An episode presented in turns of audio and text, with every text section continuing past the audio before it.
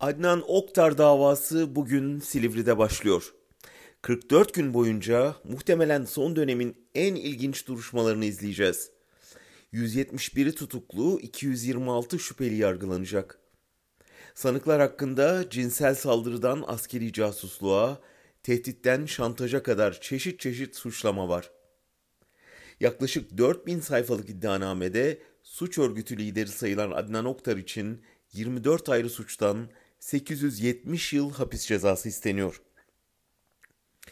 Adnan Hoca diye bilinen Oktar, hapishanelerin dolup taştığı dönemde iktidara övgü düzenleri arasındaydı.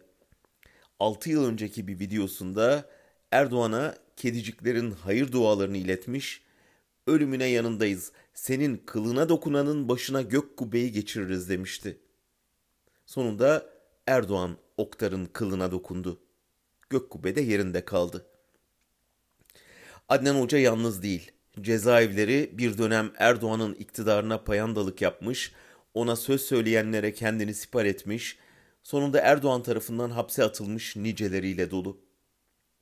Kimisi kullanılıp atılmış, kimisi yanılmış, kimisi kandırılmış isimler. Ortak özellikleri bir dönem ihya, sonradan mağdur edilmiş olmaları. Hepsinin gözden düşme nedeni ayrı. Bir de cezaevinde olmayıp sırasını bekleyenler var. Bir dönem ölümüne Erdoğan'ın yanında, partisinde, kabinesinde olanlar. Onun bir dünya lideri olarak pazarlanmasına katkıda bulunanlar. Ona söz söyleyenlerin hapsedilmesine göz yumanlar. Yıllarca olup bitene sustuktan, hatta ön ayak olduktan sonra şimdi hatalarını fark edip birden muhalif olanlar. Onların da Adnan Oktar'ın akıbetinden öğreneceği çok şey var.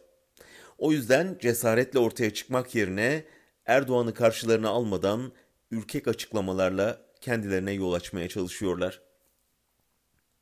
Önümüzdeki aydan itibaren Erdoğan'ın onları tehdit kampanyası başlayacak. Oktar'ın duruşmaları da tehditlerin boş olmadığını kanıtlayacak. O cenahta sular bir hayli ısınacak.